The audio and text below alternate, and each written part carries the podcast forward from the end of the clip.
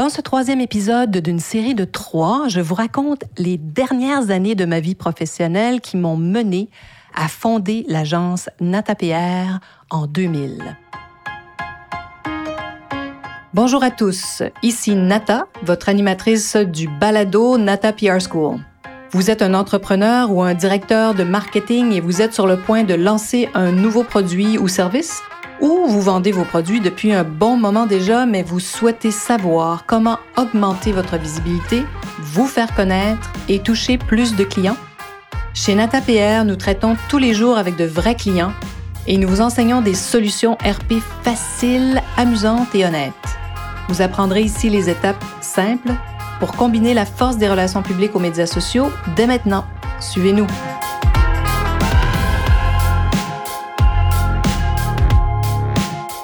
Bonjour et bienvenue à ce 104e épisode du balado du podcast Nata PR School. Alors, on continue dans ce troisième épisode, hein, petite série, où je vous raconte euh, mon parcours personnel et professionnel surtout, afin de répondre aux questions souvent de mes jeunes employés qui se demandent comment on arrive à fonder une agence de relations publiques qui a aujourd'hui, et oui, plus de 20 ans d'existence. Le premier épisode, donc le 102e ici, se terminait au, moment où j'acceptais ce fameux poste de stagiaire rémunéré à l'Opéra de Montréal. Le deuxième, le 103, donc hein, le suivant, 102, ensuite 103, je vous raconte justement comment je suis passée de stagiaire au poste de direction de communication de marketing à l'Opéra de Montréal après quelques mois, peut-être six mois de stage, je pense. Voilà. Donc, avec le recul, hein, je vois cette jeune femme de 25 ans qui avait tellement d'ambition, qui avait su saisir cette occasion de progresser, évidemment, rapidement à un poste stratégique euh, vraiment important.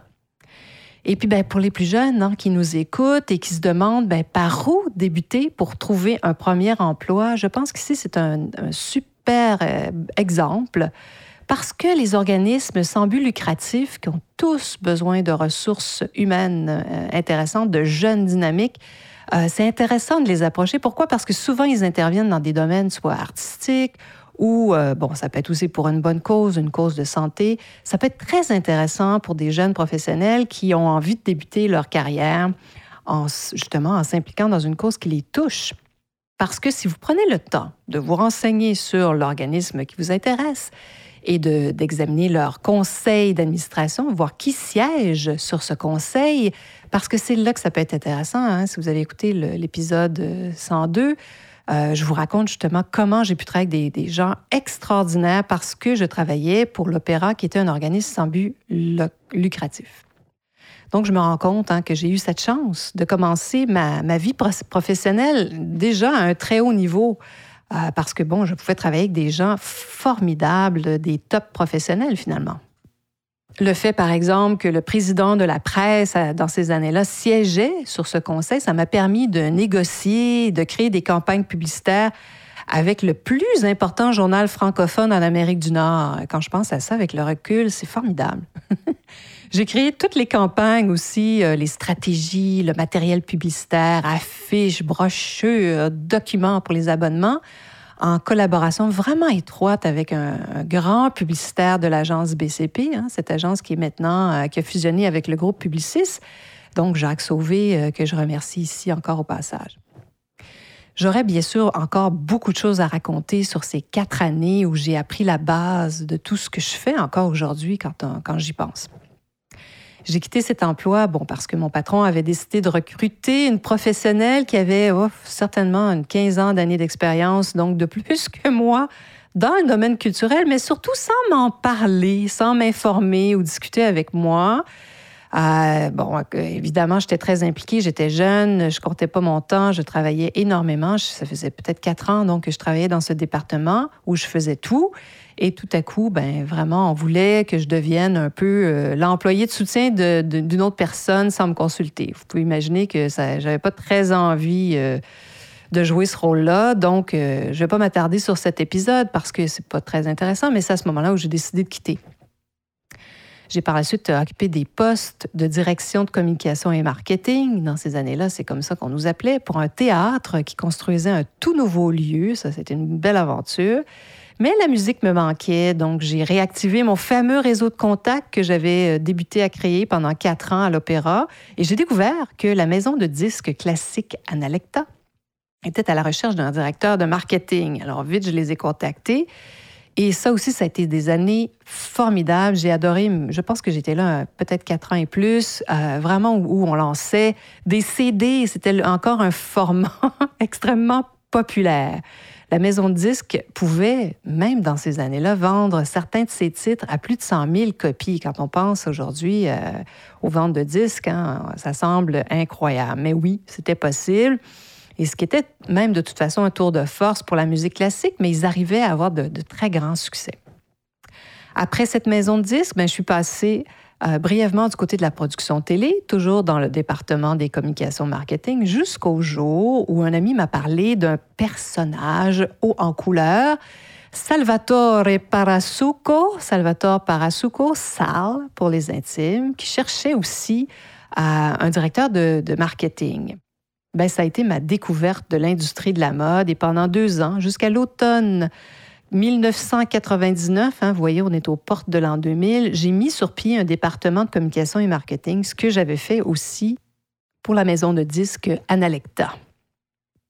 Aujourd'hui, on décrirait euh, l'employé que j'étais certainement comme un intrapreneur, parce que sans le savoir, je créais des départements euh, de toutes pièces dans le cadre d'entreprise, ben, comme si c'était la mienne. Mais évidemment, euh, c'est un nouveau mot, hein, l'intrapreneuriat. ça n'existait pas. J'ignorais ce que c'était qu'un entrepreneur. J'avais la mi-trentaine juste avant l'an 2000 où l'on annonçait le fameux bug. Vous vous rappelez du bug de l'an 2000 qui allait supposément faire sauter tous les ordinateurs du monde entier?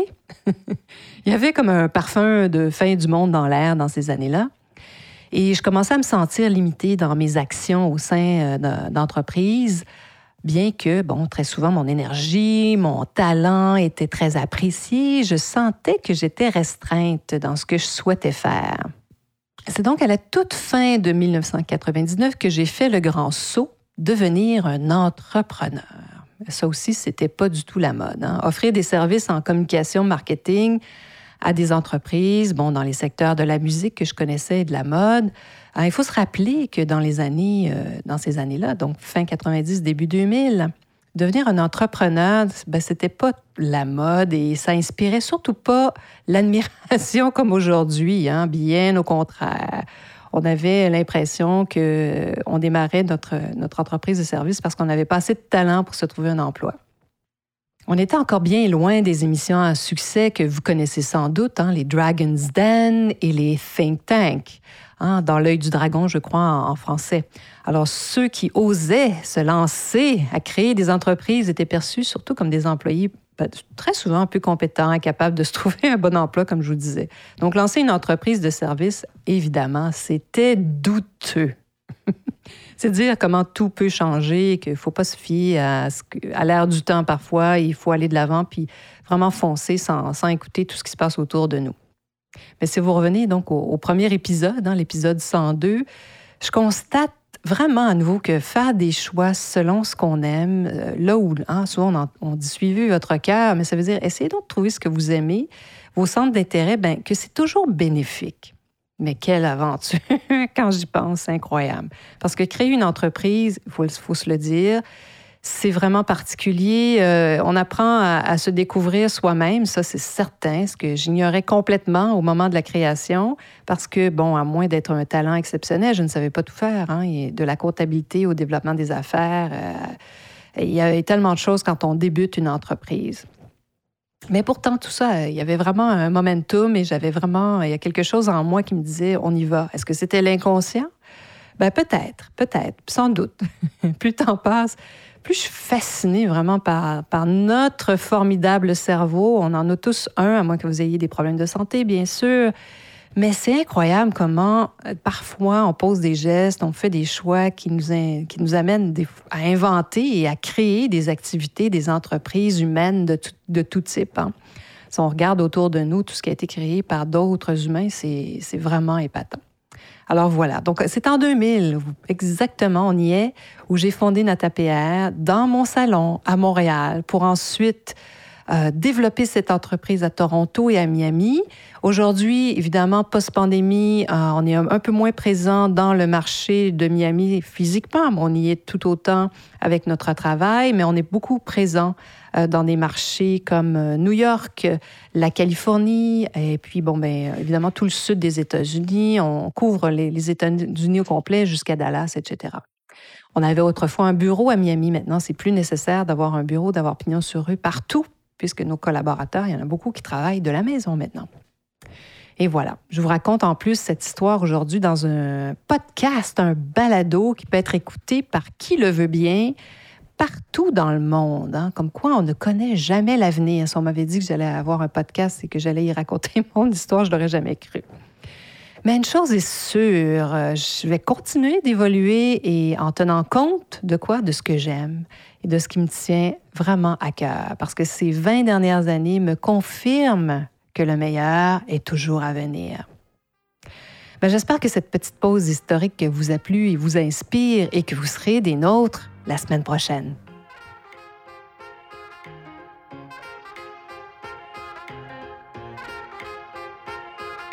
Vous êtes curieux et souhaitez en savoir plus sur comment implanter des stratégies de relations publiques? Rendez-vous sur natapierre.com et inscrivez-vous sur notre liste. Vous recevrez le modèle NataPR pour créer une campagne RP réussie.